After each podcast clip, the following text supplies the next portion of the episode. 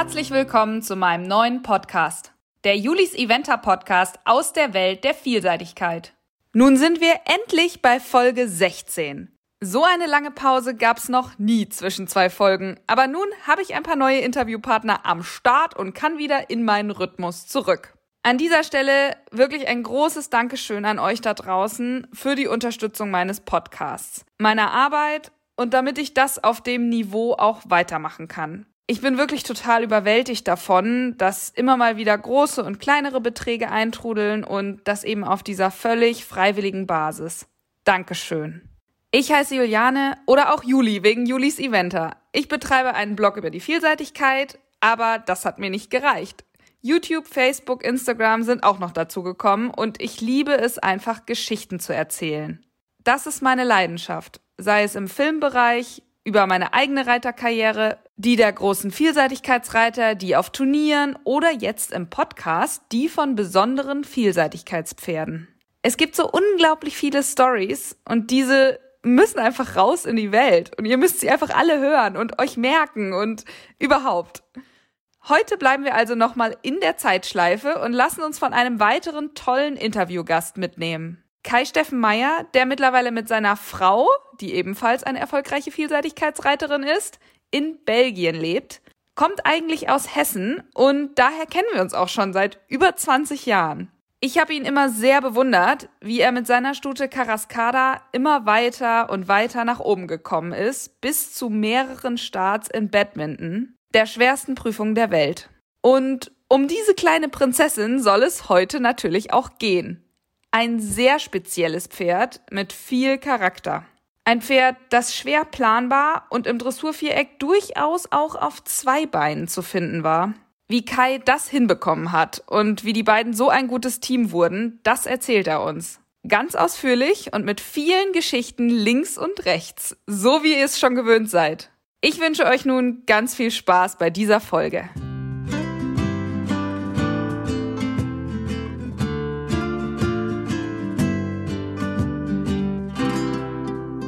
Der Leitung habe ich jetzt Kai Steffen Meyer. Herzlich willkommen im Podcast, Kai. Hallo. Ich freue mich sehr, dass es geklappt hat. Du lebst ja in Belgien mit deiner Familie. Wie ist denn dort die Lage zu Corona-Zeiten? War das jetzt anders als in Deutschland? Also wir waren grundsätzlich, äh, glaube ich, doch relativ schnell in einem recht harten Lockdown. Vom Gefühl her, was ich so mitbekommen habe, war es, glaube ich, fast noch ein bisschen härter als das, was in Deutschland stattgefunden hat. Also hier war wirklich mal für vier Wochen richtig Vollbremsung. Also ist, man hat, wenn man überhaupt mal selber auch vor die Tür gegangen ist, also unheimlich wenig Leute auf der Straße gesehen. Also Verkehr gab es eigentlich so gut wie gar nicht mehr. Es war schon äh, eine spezielle Situation, hat sich jetzt aber mittlerweile auch doch überall in Europa ja deutlich normalisiert. Auch hier gibt es jetzt Turniere und, und alles ähm, geht in die richtige Richtung. Okay, krass, ja. Aber wir kommen ja heute zum eigentlichen Thema, denn auch wir wollen ein bisschen in die Vergangenheit reisen und über deine Erfolgsstute sprechen. TSF Carascada M, ein Pferd, das ich sogar selbst äh, ja ein paar kurze Male kennenlernen durfte. Ich habe tatsächlich das einmal nachgeguckt.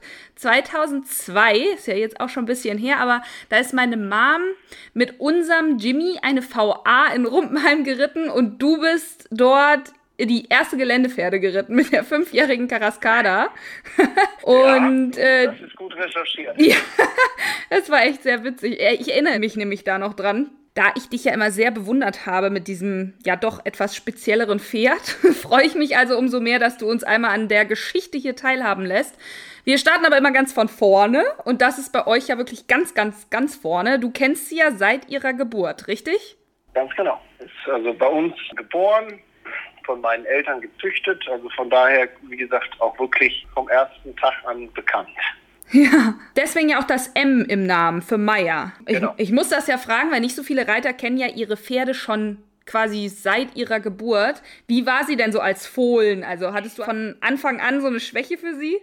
Ja, also Schwäche, gut, ich, das habe ich heute noch, dass ich also Fohlen grundsätzlich unheimlich toll finde und, und sie mir gerne angucke, vor allen Dingen, wenn es die eigenen sind sie war unheimlich, also sie war damals auch schon verhältnismäßig klein, auch als, als Fohlen und auch als Jungpferd, hatte aber damals einfach auch schon so ein bisschen so diesen Charakter, diese Ausstrahlung, dass sie das eigentlich, dieses kleiner sein als die anderen Pferde, äh, nicht wirklich gestört hat. Und ähm, sie war also damals, war auch schon als junges Pferd wirklich ja doch durchaus dominant den anderen gegenüber und hatte schon so ein bisschen ihren Charakter. das kann ich mir lebhaft vorstellen. Was hat es denn mit dem Namen auf sich? Wo kommt denn Carascada her? Wer ist denn darauf gekommen? Der ganze Name, auch dadurch, dass es dann schlussendlich als Stallname Nina wurde, kam eigentlich dadurch, dass diese Trakehner-Linie, die wir hatten, ist die Karawane-Linie, also dass alle äh, Nachkommen ein Kara vorne hatten und wir eigentlich die ganze Zeit, während die Mutter tragend war, die Idee immer hatten, wenn es eine Stute wird, äh, soll die Karenina heißen. Und das haben wir dann aber irgendwie kurzfristig nach der Geburt doch umgetauscht. So richtig wie da Karaskada draus wurde, weiß ich nicht, aber das Nina blieb eben halt bei Nina stehen und deswegen war Nina dann eben immer Nina. Witzig. Ja, Karenina hätte wahrscheinlich auch zu ihr gepasst. Am Ende ja, auf jeden Fall. Wie das immer so ist bei der eigenen Zucht, irgendwann ähm, muss man die ja auch reiten. Und wie ich am Anfang gesagt habe, fünfjährig erste Geländepferde A. Wie war sie denn so als junges Pferd zu reiten? Also was hat gut geklappt oder was war vielleicht auch erstmal schwierig? Also man muss auch da sagen, es zog sich eigentlich so, was man so im Fohlenalter, Jungpferdealter schon sagen konnte, das zog sich auch so durch die Jungpferdeausbildung dann weiter durch die hatte schon unheimlich Charakter. Also sie hatte ganz klar die Sachen, die ihr eben gefallen und auch leicht gefallen sind.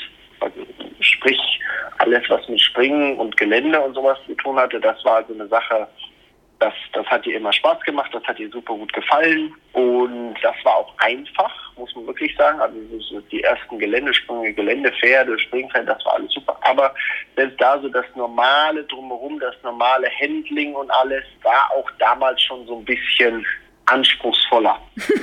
Anspruchsvoller, okay, gut, das lassen wir erstmal so stehen, wir kommen da später noch zu. Ähm, genau, also Geländepferde A und L, das hat ja so nach meiner Liste relativ gut funktioniert, warst ja auch ein paar Mal ähm, ganz vorne. War ja. sie denn so ein richtiger Hingucker, dass auch vielleicht ein paar Zuschauer gesagt haben, so, boah, das ist wirklich ein Pferd, das guckt man sich gerne an? Also Geländepferde hat sie, hat sie unheimlich viele gute Ergebnisse abgeliefert, also auch mit hohen Noten gewonnen. Ich meine sogar mal Geländepferde A mit 9,5 gewonnen. Also so, dass man fünfjährig schon, obwohl es auch mein erstes Bundeschampionat war, ein bisschen eigentlich mit einer positiven Erwartungshaltung nach Warndorf gefahren ist, wobei das dann relativ schnell auch ging, dass man da, wie das doch bei vielen Pferden mal auch passierte, mit, mit 7,2 und 7,3, glaube ich, vom Platz geschickt wurde. Das hat uns im Nachgang jetzt auch nicht weiter gestört. Wir wussten, dass es ein, ein wirklich gutes Pferd ist und, und vor allen Dingen wirklich gutes Geländepferd ist und dass er jetzt da eben nicht die Noten bekommen hat, das äh, hat dann eigentlich nur dazu geführt, dass wir eben gesagt haben, sechsjährig gut, muss man das nicht weiter Richtung Bundeschampionat planen oder sonst was machen. Also ging es erstmal so Richtung internationale Prüfung. Wie würdest du denn so die erste internationale Saison beschreiben? Muss ich jetzt fast sagen, ich werde älter.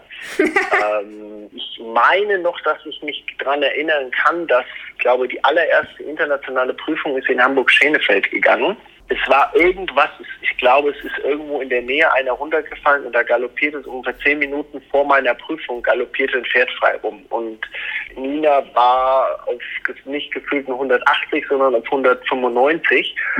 und ich habe damals nur meinen Papa angeguckt und habe gesagt, das geht nicht, ich kann gar nicht in das Viereck einreiten. Und ich bin um das Viereck rumgetrabt, immer noch gefühlt kurz vorm Explodieren. Auf einmal schnaubte es zweimal, ging rein und war ganz brav. So, und, so, ja, so ging das dann eigentlich los, sodass man am Ende, ja, sieht auch ihre ersten internationalen Prüfungen. Auch für mich war das ja immer noch Anfang meiner eigenen Karriere, so dass ich hatte zwar vorher auch schon zwei, drei selbstgezogene zu Hause, die mich so ein bisschen in den Sport Stück für Stück reingebracht haben, aber ja, wann war das? 2003, da war ich, war ich gerade 20, also das war auch noch, da war ich auch noch relativ frisch hinter den Ohren und ja, also das war eigentlich auch für uns beide so ein bisschen so der, der Schritt in den Sport rein. Wir haben immer so das Gefühl, auch im Nachhinein, dass wenn man so, so die Sachen immer so liest, ist es eigentlich das Ganze doch gleichmäßiger auf dem Papier verlaufen, als, im, als es im wahren Leben war. Deswegen finde ich es auch immer so spannend, wenn man dann mal miteinander redet, weil Zahlen gucken kann man viel, aber wie das in Wirklichkeit war, das spiegeln die Ergebnisse ja überhaupt nicht wider. Ja, es ist viele Pferde sind ja auch ein bisschen Achterbahn. ähm, das war mit ihr eigentlich auch so. Also dass man vor allen Dingen, so wie, wie auch da in ihrer allerersten internationalen Prüfung, so ein bisschen dieses zwischen Genie und Wahnsinn und dieses kleines bisschen auch, dass man nie so richtig wusste, was passiert jetzt gleich in der Dressur. das zog sich natürlich schon durch für ihr ganzes Leben, dass man also sehr schwer das planen konnte. Das war auch so vielleicht das Einzige, was ihr so jetzt fehlte, vielleicht so ein bisschen die letzte Konstanz, wobei ich immer gesagt habe, gut, wenn, wenn sie dieses, diesen Wahnsinn in sich nicht hätte, dann wäre sie nie das Pferd geworden, was sie geworden ist. Aber wo wir gerade so bei Zahlen und wie die Realität aussieht, ich hatte noch mal so ein bisschen geguckt. Also 2003 hatten wir eben ähm, erste internationale. Dann hast du dich eigentlich ziemlich schnell gesteigert. Also 2004 bist du erste zwei Sterne geritten, 2005 dann erste drei Sterne.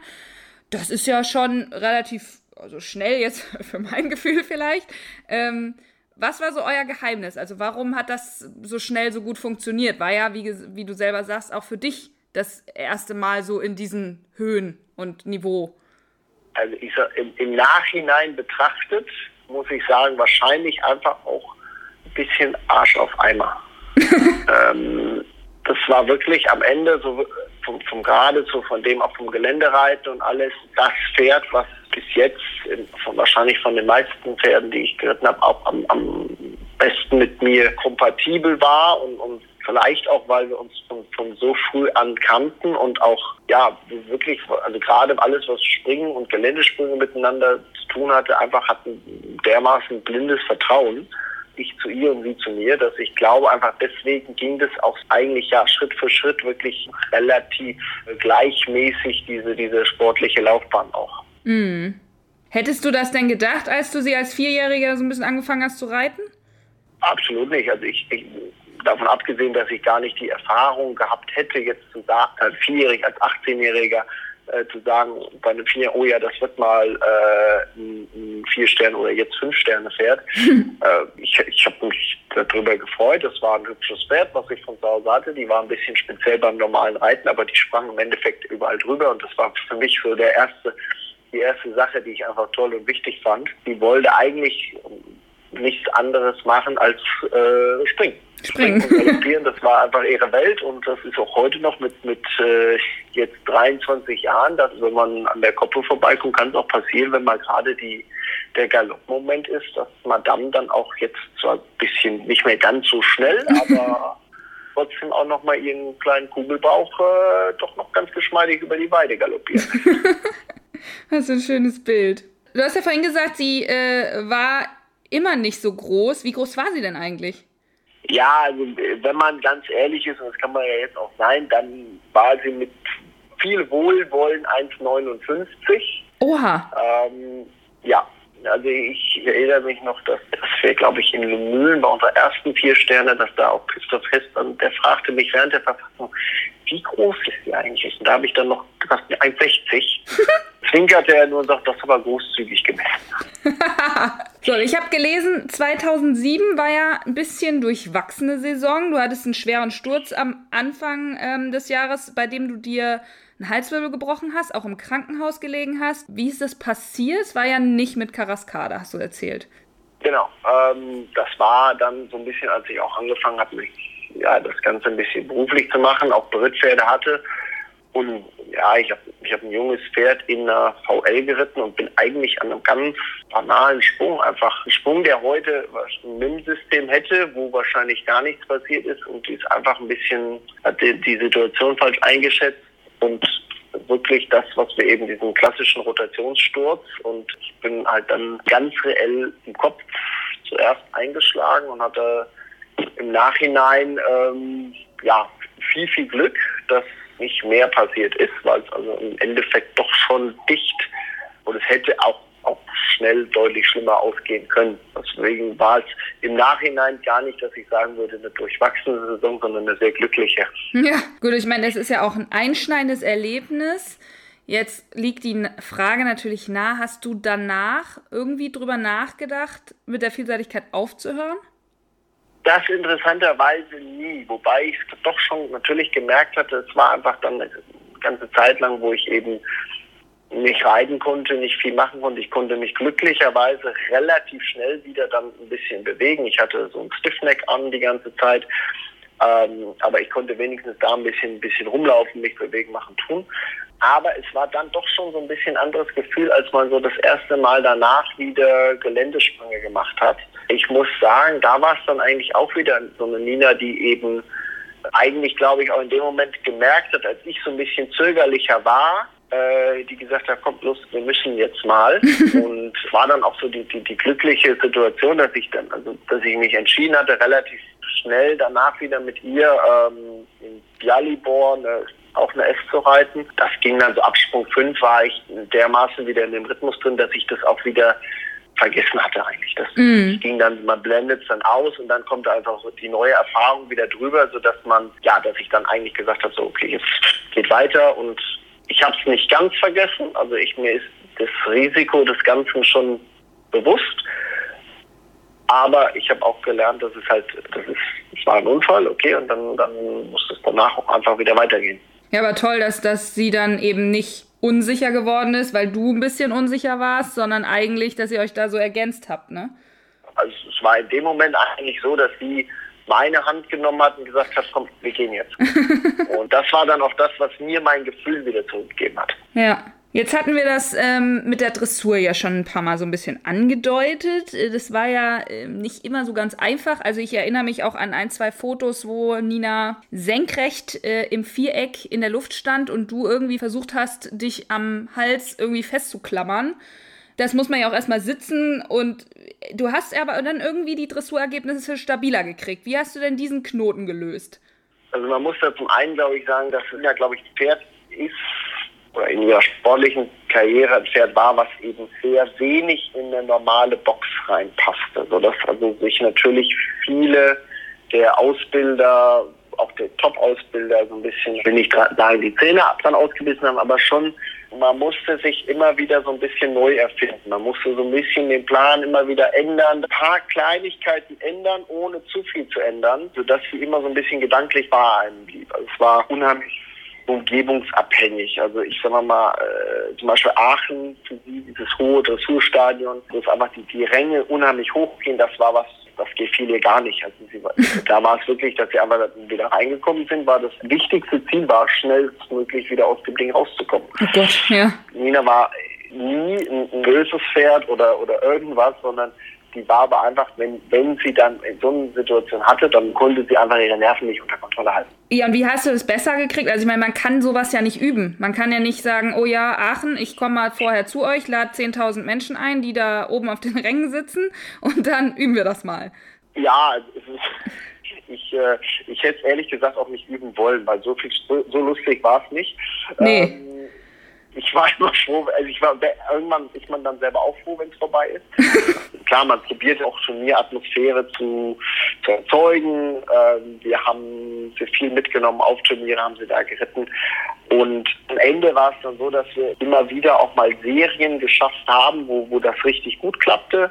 Es gab auch Prüfungen und, und, und Vierecke, die ihr unheimlich gut lagen. Zum Beispiel Marbach äh, war eine Prüfung, die, die Nina immer super fand auch, glaube ich, obwohl es ein großes Stadion war, waren halt immer, weil eigentlich genug Platz, weil zwei Vierecke nebeneinander waren und ich glaube, das hat ihr auch so ein bisschen Sicherheit gegeben. So und das, das war halt viel auch so von dem, was drumherum war, äh, entscheidend. Also ich kann nicht richtig sagen, was haben wir eigentlich, dass es genau mhm. das der, der, der, der Trick 17 war, sondern es war eigentlich immer wieder viel arbeiten, viel drüber nachdenken und äh, immer wieder probieren, was was zu ändern. Und meistens, wenn man dann gerade sagt, jetzt haben wir richtig den Dreh drin, dann ging der Schuss wieder nach hinten.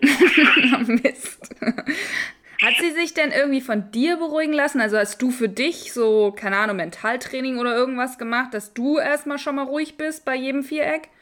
Wir haben das auch probiert und das, das, ich sag mal, das Problematische war eigentlich generell, dass sie, wenn was anders war. Ich habe mal gesagt, wenn ich sie heute noch mal hätte, würde ich es wahrscheinlich anders hinbekommen, besser hinbekommen vielleicht.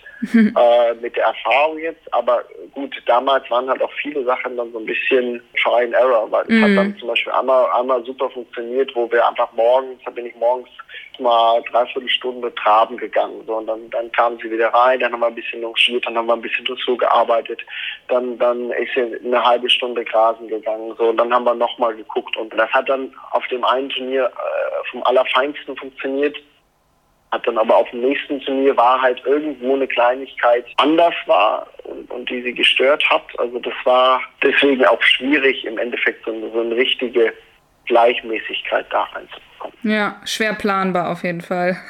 Du warst ja dann 2007 bis 2009 bei Dibo mit deinen Pferden. Was hielt er denn von der Nina?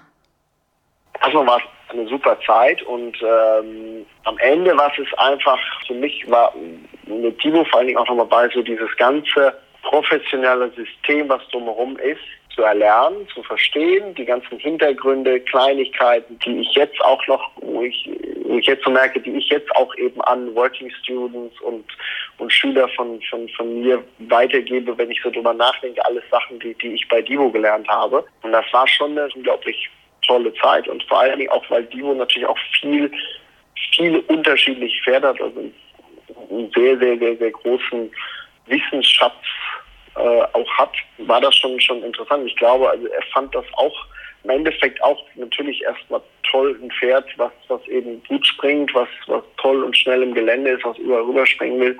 Aber auch er hat, hat im Endeffekt natürlich diese, diese Problematik der wechselnden Dressur ähm, gesehen und das, das war einfach, ich meine, das war schwierig für, für, für jeden, wie gesagt, auch für jeden Trainer, sich da wirklich reinzusehen, reinzuentwickeln. Also das, ich glaube schon, dass Stibo Nina als Pferd schon, schon, schon ganz cool fand.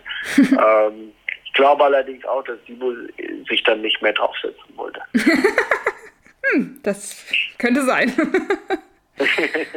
Kam denn in der Zeit auch die Idee auf, dass, äh, ja, dass du vier Sterne reitest? Es war eigentlich so ein bisschen der logische Schritt. Ne? Ich mm. hab, äh, was damals in dann drei Sterne war, dann habe ich drei Sterne lang in, in Stregum geritten, war platziert. Dann habe ich äh, drei Sterne lang im Herbst, damals noch in Kreuz geritten, war platziert. Und dann war halt eigentlich der nächste logische Schritt, auch Dibos Ansicht eben, vier Sterne in Lumülen.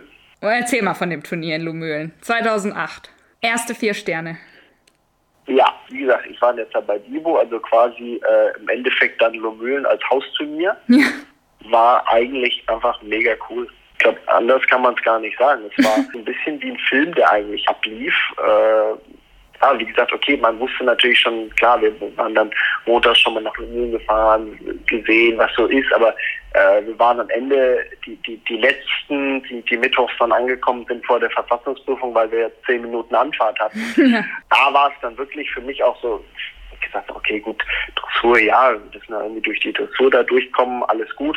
Äh, aber es war einfach erstmal äh, zwölf Minuten Gelände und, und und Lumülen und vier Sterne und überhaupt und also das war so das, das Ultimative, als man immer erstmal so, so denkt, so, das will man unbedingt mal irgendwann erreichen und dann ist man da und dann im Nachhinein ist es geht viel zu schnell vorbei, aber wenn man da ist, ist es alles unheimlich intensiv und am Nachhinein war ich einfach nur so, wie ich gesagt habe, schon krass, wie einfach sie das gemacht hat. Ja, ihr wart ja äh, ziemlich weit vorne platziert achter Platz, dann ist sie ja ordentlich durchs Viereck gegangen an dem Wochenende. Ja, ordentlich im Viereck, ganz genau. Und es war aber halt auch am Ende hm, doch ein, ein, auch ein anspruchsvoller Geländekurs, sodass da überall was passierte und wie gesagt, dann mit einer guten Nullrunde äh, man da schön nach, nach vorne gekommen ist und ist auch gut gesprungen am Sonntag. War schon cool. Kam denn da auch die Idee, dass man dann gleich die nächste vier Sterne anpeilt? Wann genau das kam, weiß ich nicht. Aber ich sag mal so, am Ende äh, war es einfach auch da, dass Timo gesagt hat, ganz ehrlich, wenn du jetzt ein Pferd hast, womit du Badminton reiten kannst, dann reitest du Badminton. Das ist das, ist das, das Nonplusultra, das, das Wimbledon äh, ja. für den Vielseitigkeitssport, also wo wir dann im Winter gesagt haben, ja okay, das ist jetzt auch wieder so der, der nächste Schritt, haben wir dafür einen Plan gemacht und in dem Sinne auch ein sehr doch durchdachter Plan auch, also wirklich also konditionell gesehen, der ganze Konditionsaufbau dahin, das ganze Training dahin, auch so diese, diese Virtual Course Walks und sowas früh, relativ früh vorm Turnier noch kam, so, also dass ich, ich weiß noch, dass ich zu Hause dann noch mir quasi eine, eine, eine Footbridge, also diesen, diese, diesen Ochser diagonal über den Graben nachgebaut habe und alles, was ich irgendwie in diesem Video sehen konnte, habe ich irgendwie probiert zu Hause vorzuüben. Im Nachhinein glaube ich gar nicht unbedingt für mein Pferd, aber es hat schon, schon ein bisschen Sicherheit gegeben, das mal gemacht zu haben. Ähm, und Badminton selber war dann ich sag mal, wenn Lumün cool war, dann war Badminton schon noch mal cooler. Du hast ja gerade ganz kurz das mit der Kondition angesprochen. Das habe ich nämlich auch gefragt, weil Nina hatte ja nicht, also schon um die 70 Prozent Vollblut, aber mir wurde jetzt schon öfter mal im Podcast gesagt, dass das jetzt für sowas wie Badminton schon knapp werden kann, so da, da bin ich, muss ich sagen, dass ich finde es immer sehr, sehr schwierig, das an, wieder an Prozenten auf dem Papier festzumachen. Also ich habe Pferde geritten mit 85, 90 Prozent Blut und das war am Ende, das waren Dieseltraktoren. und ich habe Pferde geritten mit 40 Prozent äh, Blut. Das, das waren einfach ja wirklich Rennmaschinen. Und bei Nina war es so, die hatte im Endeffekt allein ja körperlich, athletisch mehr als 70 Prozent Vollblut. Also auch, wie gesagt, dann generell in all ihren Prüfungen, die sie gegangen ist, ähm, und auch im Badminton, die hatte nie ein Spritproblem. Der, der, Wahnsinn kam durch, ich sag's dir. ja, ist ein bisschen das. Also das ist, das ist schon richtig. Das ist schon richtig. Also gerade so im Badminton dann, wie gesagt, das Jahr, ich bin das Jahr vorher in den Mühlen geritten und ich war dann im Badminton und dann habe ich gedacht, irgendwas ist hier anders. Die messen anders. Also ja. ist alles irgendwie höher und breiter und anders und da kann doch kein Mensch drüber reiten. ja, auch das war alles eben nochmal gefühlt zehn Zentimeter höher und einmal so, dass man teilweise auch mit so einem kleinen Pferd weiß gar nicht, wo die hinspringt. Mhm. Äh, die kann da gar nicht drüber gucken. ja, und das hat sie aber, das waren so Sachen, das hat sie nie interessiert. Also sie hat Nina immer Herz vorweggeschmissen und ist hinterhergesprungen. Sie auch hat sich da von sowas dann im Gelände nie beeindrucken lassen. Also da hatte sie dann schon so ein bisschen so dieses Ego und, und auch ich sag mal, so ein bisschen, ja, immer so ein bisschen so eine Rotzigkeit, so dass so was immer für ein Sprung da im Weg steht, der macht mir keine Angst. Ich würde also eben auch im Nachhinein sagen, es war wahrscheinlich die, ja, schon die geilste Geländerunde, die ich ja je geritten habe mit dem Pferd. Ja, es ist ja auch, am Ende warst du Platz 21, hast mit Dressurergebnis sozusagen beendet, also 0-0 hinten rausgeritten beim ersten Badminton-Start. Das ist schon äh, pff, outstanding. Ja, also wenn das vorher jemand gesagt hätte, hätte ich das auch sofort unterschrieben. Und, äh, es war, nein, es war wirklich auch so. Es war, es war absolut vom, eigentlich von Anfang bis Ende äh, perfekt. Wie gesagt, Gelände war vom, vom allerfeinsten, da war äh, kein schlechter Sprung dabei und da ist auch, es war auch ein Jahr, wo, wo viel passiert ist und was technisch anspruchsvoll war und auch dann, wie gesagt, Sonntag auch nochmal äh, echt spitze gesprungen. Also das war schon ein großes Kino.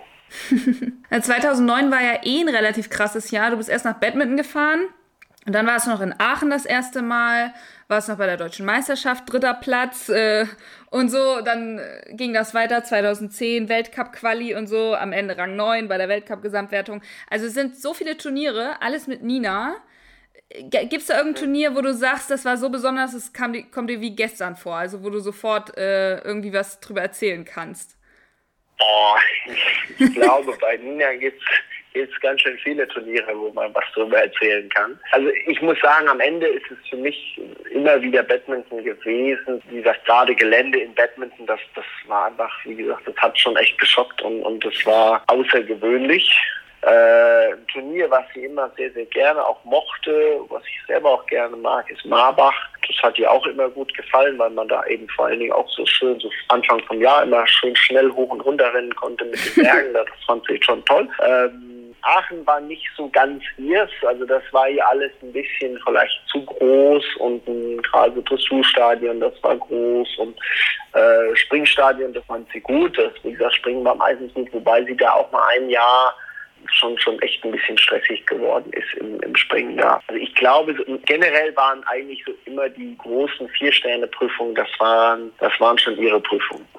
Äh, du bist ja dann auch vier Sterne in Po geritten, also quasi auf dem, auf dem dritten Venue bist du dann da auch nochmal mhm. vier Sterne geritten. Wie, wie kam das eigentlich? Also hast du gedacht nach Badminton so, ja, jetzt nochmal woanders vier Sterne reiten und am Ende alle sechs einmal geritten haben, oder?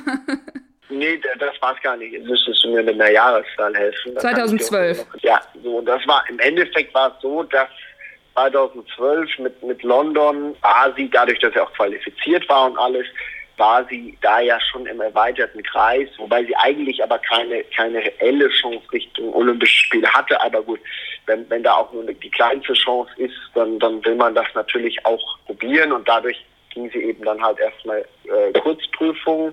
Und da war dann eigentlich der Plan, dass wenn das mit London nicht klappt, sollte sie nach Burley. Mm. Und ähm, zwei oder drei Wochen vor Burley noch eine kleine Prüfung geritten, eine zwei Sterne, einfach so, um sie in Gang zu halten. Und da war Gelände als letzte Prüfung und ich bin nach Hause gefahren und sie hat sich auf dem LKW ganz blöd so ein bisschen, aber eigentlich wahrscheinlich nur gegen, gegen das Bein getreten. Aber es war halt dann gerade genug, um, um zehn Tage Schritt gehen zu müssen. Mhm. Und deswegen dann eben nicht fit genug für Burley und deswegen dann halt Plan B Po. Und Po war auch gut. Erster Start dort. Ja, war auch gut. auch platziert. Und Burley war dann, war dann noch, äh, wolltest du das dann äh, später nochmal wiederholen oder war das dann raus aus dem Kalender? Nee, das war nicht raus. Ich wäre unheimlich gern mit Nina nach Burley gegangen, aber es hat dann eigentlich einfach, warum auch immer, immer nicht so reingepasst. Danach das Jahr war Malmö, da waren wir erste Reserve weiß ich auch nicht mehr, ob das, ob das datumstechnisch nicht ging, ob das, mhm. ich glaube, dann war Euro die Woche nach Burley oder irgend sowas. Also deswegen klappte da wieder Burley nicht und dann war es ja dann auch bald soweit. Gut, du bist auch 2013 und 2014 nochmal nach Badminton gefahren. Genau, ja. Wie sahen so die Ziele aus? Wolltest du einfach den ersten Start da nochmal verbessern, die Platzierung? Ja, klar, zum einen ist es, ist es immer die Idee, erstmal besser zu sein. Zum anderen war es aber einfach auch so, dass ich realisiert habe, dass Nina schon ein spezielles Pferd ist für, für solche Prüfungen. Was damals drei Sterne Kurzprüfung war, wie jetzt vier Sterne kurz, mhm. das war nicht ganz so ihre Welt, weil eine unheimliche Galoppiermaschine war und damit eher einfach die Prüfung mit der Distanz da eben auch, auch wirklich was, was, was heißen konnte. Mhm. Während eben in den, in diesen Sprintprüfungen einfach viele Pferde, die halt gut Dressur und Springen gegangen sind, noch besser waren dann im, mm. im mhm. Gesamtpaket. So, und deswegen war es dann so, wie gesagt, ich habe ein Badminton-Pferd und wer weiß, wann man wieder ein Badminton-Pferd hat und das ob stimmt. man wieder mal ein Badminton-Pferd hat. Also war es einfach so für mich so eine Sache, ja. Und es war halt dann auch immer schon so ein bisschen, um zu zeigen, dass man da ist und natürlich ist war da ja auch schon so, dass wir halt eine goldene Generation in, in Deutschland hatten und dass es natürlich unheimlich schwierig war, sich da für, für ein Team äh, zu empfehlen, dass man halt einfach immer diesen extra Schritt gehen musste und eben ja probieren musste, gut zu sein in Badminton, gut zu sein in wirklich den, den Top-Prüfungen, äh, um überhaupt vielleicht einen Schnitt kriegen zu können. Du hast sie aber nach dem letzten Badminton-Start 2014 dann rausgenommen, da war sie 17. War das geplant so? Also es war geplant, dass das ihre letzte Saison war, sein sollte. Es war dann aber, war das Jahr, wo es, in Badminton unheimlich, es war das erste Jahr von Giuseppe Della Chiesa als Parcourschef und es war unheimlich schwierig. Und dazu kam dann noch so ein bisschen regnerisches Wetter und ich hatte dann da wirklich, also ich glaube von den ganzen Badminton-Starts, die ich mir die hatte, war das auch so mit die schlechteste Dressur. Es war windig, es war kalt, es war regnerisch, also es kam dann nochmal noch mal so als nochmal als kleines Topping obendrauf, dass sie das also auch nochmal nicht so cool fand. Dann aber einfach sensationell gut äh, Gelände gegangen ist aber sich da einfach einen kleinen Ditcher geholt hatte, wo ich dann auch gesagt habe, wir, wir probieren jetzt nicht irgendwie äh, weiterzumachen. Das war relativ schnell auch wieder auskuriert. Also da hat man eigentlich auch da nochmal so den Plan, vielleicht können wir sie nochmal aufbauen Richtung Burley. Und dann war es aber so, als ich dann wieder geritten habe, und ich hatte so einfach dann das Gefühl, dass sie so sagte, ja, ist jetzt auch gut. Sie war immer noch gut und, und, und fit und hat Spaß gehabt, aber es war eben nicht mehr dieses komme, was wolle. Mm. Ähm, und, und dann war es für mich einfach, wo ich gesagt habe, ich habe dem Pferd so viel zu verdanken und dieses Pferd hat mir dermaßen viel ermöglicht und wir haben Sachen gemacht, da träumen andere Reiter ihr ganzes Leben lang so, dass ich gesagt habe, da ist kein für mich kein tieferer Sinn drin, äh, irgendwie da jetzt irgendwas zu, zu überreizen und nochmal zu probieren und hin und her. Und jeder hat dann gesagt, ja, sucht euch doch nochmal Schönes, um, um sie zu verabschieden. Und das war dann auch so ein bisschen für mich, wo ich gesagt habe, ja, beim Hin und Her überlegt habe ich gesagt, es gibt nichts Schlimmeres für sie als, als Siegerehrung. Und so. Ja, das glaube ich. Ich, ich dann gesagt habe, also das wäre am Ende hätte sie das nicht verdient, weil das eigentlich eine rein egoistische Entscheidung von mir gewesen wäre. Und dann haben wir gesagt, weißt du was, Tanti, genieß deine Rentnerzeit. Ähm, die ist bei uns äh, fast das eigentlich, nee, eigentlich das ganze Jahr draußen, hat äh, zwei sporterprobte Kumpels in ihrer Gruppe und das ist eine, eine ziemlich coole Rentnerband. Macht immer Spaß, auch wenn man sie jetzt noch sieht, wie gesagt, wie, wie fit sie ist, wie gut sie aussieht und äh, das ist schon gut. Natürlich schön, wenn die, wenn die gesund in die Rente gehen können, wobei man sagen muss, sie ist ja nicht ganz in die Rente gegangen, ne? Sie hat ja noch einen Fohlen gekriegt, oder? Mehrere? Ja, so, sogar drei. Sogar ah, drei. Wahnsinn. Also, wir haben auch, auch da war sie echt noch. Eigentlich hatte, hatten viele gesagt, ja, so eine alte Sportstute, ob man die noch mal tragen bekommt mhm. und, und, hin und her und, und wir haben es doch noch, also auch wie gesagt, drei ganz unterschiedliche Fohlen äh, gebracht wo wir jetzt so mit, mit den ersten beiden so ein bisschen angefangen haben. Die erste ist angeritten, schon ein bisschen, macht jetzt aber gerade noch mal ein bisschen Urlaub. Den zweiten hatten wir jetzt, der ist dreijährig, den hatten wir ähm, jetzt äh, während der Corona-Pause, dann einfach, weil es langweilig war, haben wir den auch schon mal so ein bisschen, bisschen mitgespielt. Ich bin ja auch älter geworden, äh, finde ich total angenehm. Also ein bisschen, ich glaube, das Talent von Mama, aber doch so ein bisschen, so alles so ein bisschen ruhiger. Ein bisschen entspannter. Also der, Ja, also so ein bisschen mehr für jetzt auch für mein Alter. Ach komm, jetzt tu mal nicht so. War sie denn eine gute Mama oder ist sie denn eine gute Mama? Also so entspannter geworden und irgendwie runtergekommen dabei oder wie?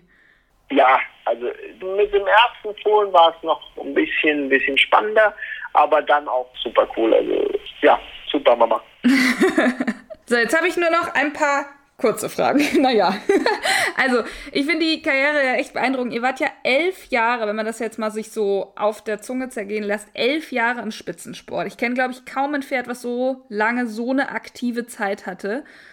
Wie hast du das gemacht? Also, wie hast du sie immer so fit gehalten? Mit nur so kurzen zehn Tage Schritt, aber ich meine, ansonsten fühlte sich das so an, als wäre sie die ganze Zeit ziemlich fit gewesen. Also das muss man eigentlich sagen. Also einmal 2010 auch äh, vor der WM in Kentucky, das nach Malmö sie eigentlich im Team war und dann aber sich in Malmö leider ein bisschen verletzt hatte. Auch gleiches Spiel, eben auch nur auch wieder was Kurzes, aber was dann eben gerade vom Timing her nicht passte. Mhm. Aber äh, also was das betrifft, hatte ich einfach zum einen, glaube ich, Glück, muss man ganz ehrlich so sagen. Zum anderen, glaube ich, ist sie auch als Pferd schon sehr, sehr hart. Und sie hatte halt erstmal auch ein, ein absolut ideales Gebäude, leichtwüchsig und sowas. Also ich glaube, es sind ganz, ganz viele Faktoren. Klar, natürlich viel Kondition gearbeitet, regelmäßig galoppieren und das alles, aber ich sag mal, das ist jetzt ein Geheimtrick mit dabei. Mhm. Und ich sag mal so, das hat auch bei anderen Pferden, wo man genau das gleiche System macht, die aber eben körperlich, äh, gebäudetechnisch nicht ganz so sind, die dann eben doch auch äh, eine Verletzung bekommen. Also ich glaube, das sind bei Nina einfach viele Faktoren, die positiv zusammengekommen sind dafür. Mhm. Wenn man jetzt ein bisschen von diesem Sportlichen weggeht, wie war sie denn so im Umgang? Also hatte sie irgendeine Macke im Stall oder beim Putzen oder irgendwas, wo du sagst, boah, äh, ohne das Leckerli ging sie nie aus der Tür oder irgendwie sowas? Oh, eigentlich eine ganze Liste lang. Also, Oha. Mal so, das war schon eine Prinzessin. Oder ist, ist es heute immer noch, aber das fing damit an. Also wenn man mal als man fährt, du konntest sie nicht anbinden, das ging gar nicht. Das Heu musste genau richtig, das durfte nicht zu hart, nicht zu weich, nicht zu dies, nicht zu jenes sein. ähm, auf der Wiese nie als Erste, nie als Letzte, am besten immer mit dem gleichen Kumpel nebenan. Also da sind schon viele Sachen nach dem Gelände Richtung Stall führen. Da brauchte man mindestens zwei Leute. Man hatte schon so ein bisschen Management zu beachten, wobei nichts davon jetzt irgendwie böse war oder sowas. Aber sie hatte schon einfach, wie gesagt, von klein auf bis heute noch äh, ihren Charakter. Also sie ist auch heute noch Chef im Ring. Wir hatten das auch mal so zwischendrin, dass wir auch dann mal so, so, so die, die jüngeren Pferde mal, mal ein bisschen aus Erziehungsgründen mit ihr zusammengestellt hatten auf der Wiese, dass die schon mal so ein bisschen Grund reinbrachte in das äh, und ein bisschen an der Erziehung gearbeitet hat. Also das so ihre eigene Art hat sie. Ja, sie hatte auch ein paar Erwartungen an dich, würde ich sagen. ja, wir haben miteinander voneinander gelernt. Ich meine, du bist ja ein Profi, reitest echt viele Pferde, hast auch damals ja schon mehrere Pferde noch geritten. Was hat sie aber jetzt so, so ganz besonders ausgezeichnet? Ganz, ganz einfach eigentlich.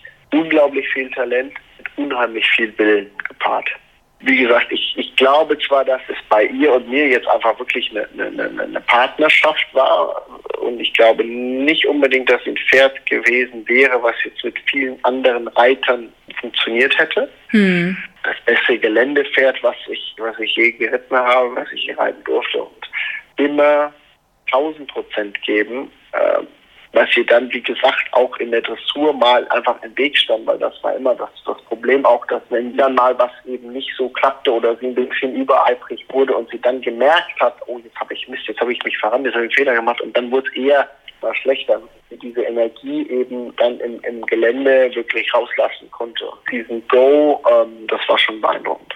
Ich glaube auch ehrlich gesagt nicht, dass sie mit irgendeinem anderen Reiter so weit gekommen wäre, weil es ist ja auch eine Kunst, sich auf so ein spezielles Pferd auch einzustellen und auch damit, glaube ich, umzugehen, wenn sie eben auch bei der 50. Dressur dann die fünf Minuten hat, ne? Und man dann wieder rausgeht. Weil ich meine, da gab es ja garantiert auch Momente, wo du gesagt hast, so, boah, das wird nie was. Ja, also wie gesagt, die gab es noch mit 16, die schönen Wannen, auch mit, mit, einer ganzen, mit einem ganzen Schlag an, an Top-Ergebnissen und sind dann nach Po gefahren und eigentlich auch so mit der Erwartungshaltung, jetzt, können wir nochmal so richtig einen raushauen. Und ich weiß, dass die Traktur war spitze und wie ging Schritt und ich war so eine halbe Diagonale Richtung Anzeigetafel und konnte so sehen, die, die, die Punkte waren gut und alles und ich galoppiere an und es ging alles den Bach runter. Nein. Und, und ich glaube, also ich habe, glaube ich, die gesamte Galopptour nicht einmal mehr als eine 5 gekriegt. Also, und das, das war halt leider oft so das Mal, mal war Spannung in der Traptour, dann, oder man hat die Traptour war gut, dann ging der Schritt nicht, oder dann, dass, dass der Galopp gar nicht ging, das war halt dann auch mal wieder, ja, schon, wenn man weiß, okay, der geht nicht gut Dressur, okay, damit kann man leben, aber wenn man so ein bisschen reinreitet und sich überlegt, okay, da gucken Leute mit Live-Fernsehen zu und da gucken, äh, da sind auch noch ganz schön viele Leute, die gucken sich das an, du reitest da rein und weißt nicht, was jetzt gleich passiert, ist nicht immer ganz lustig. Wahrscheinlich hätte ihr das alte Format besser gelegen, ne? Also Wegestrecke, Rennbahn, Dressur vielleicht nicht so wichtig wie jetzt heutzutage in den Vielseitigkeiten und so. Das wäre für sie wahrscheinlich das bessere Format gewesen fast. Ja, ich glaube jetzt sogar jetzt schon wieder mit dem ohne den Koeffizienten, also mit quasi mit doch mit der Dressur entwertet und ein bisschen mit einfach mehr Wert auf Gelände und Springen. Das wäre jetzt noch mal mehr ihr Format auch wahrscheinlich gewesen. Mm. Also das ist schon richtig eine Sache, die können wir nicht ändern. Und ja. das, das, war eine, eine, eine, super Zeit. Und ich traue dem jetzt aber nicht nach, dass ich jetzt sage, ach, hätte ich Nina jetzt nochmal. nee? Würdest du sie nicht nochmal nehmen?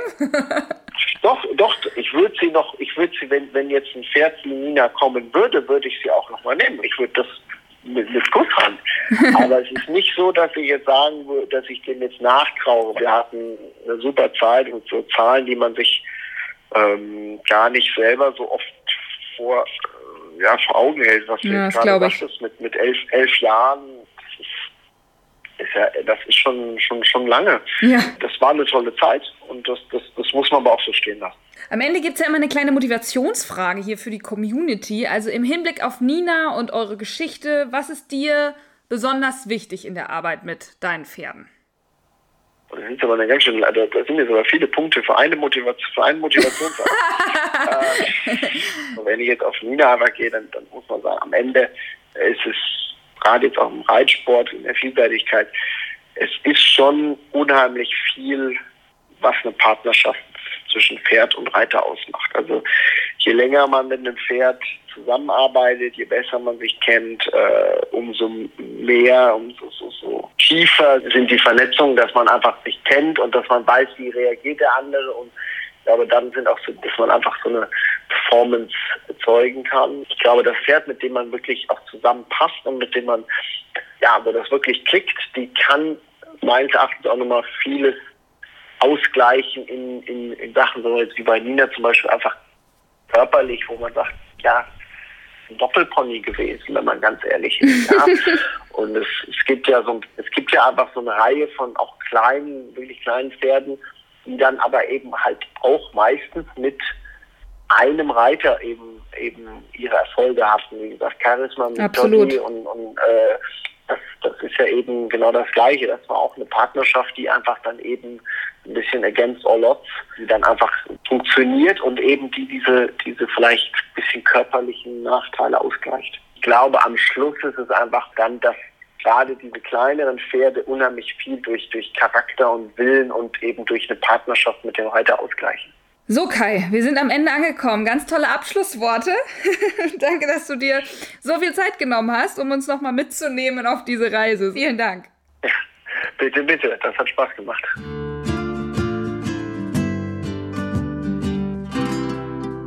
Was zeigen uns eigentlich diese schönen Pferdegeschichten aus der Vielseitigkeit? Na? Es ist immer wieder die Partnerschaft mit dem Pferd. Und ihr könnt mir glauben, das sind keine hohlen Phrasen, die man den Medien erzählt, wenn man mit der goldenen Schleife nach Hause kommt. Es ist mit Höhen und Tiefen verbunden, mit ganz viel Schweiß, Blut und Tränen. Aber ich finde, dass man die tiefe Dankbarkeit spüren konnte, die Kai gegenüber seinem Pferd empfindet. Das finde ich so unglaublich toll. Das macht am Ende auch unseren Sport aus. Und ich musste auch immer mal wieder an Lady Lemon denken, weil die beiden schon einige Gemeinsamkeiten hatten, aber eben auch große Unterschiede. Und toll, wenn so gestandene Reiter, also Männer, auch so emotional über ihre tollen Stuten erzählen können. So, nun aber genug mit dem Herzschmerz. Ihr wollt wissen, wie es weitergeht? Ich kann es verraten. Wir haben eine sehr bekannte Nachwuchsreiterin im nächsten Podcast. Ich spreche mit Greta Busacker, der Tochter von Ingrid Klimke, die natürlich auch sehr viel zu berichten hat. Aus ihrer Pony- und Juniorenzeit, dem Familienleben und wie man mit den großen Fußstapfen klarkommt. Wir hatten aber auch das Thema Rückschläge, denn Greta hatte letztes Jahr eine sehr langwierige Verletzung, nach der sie immer noch im Aufbau steckt. Aber das alles dann in knapp einer Woche. Freut euch drauf, bleibt mir treu und wenn ihr Lust habt, dann unterstützt den Podcast mit einer kleinen Spende. Ansonsten freue ich mich auf euer Feedback, eure Bewertung bei iTunes oder ein Abo und natürlich eure Erwähnung bei Social Media. Stay tuned und bleibt gesund.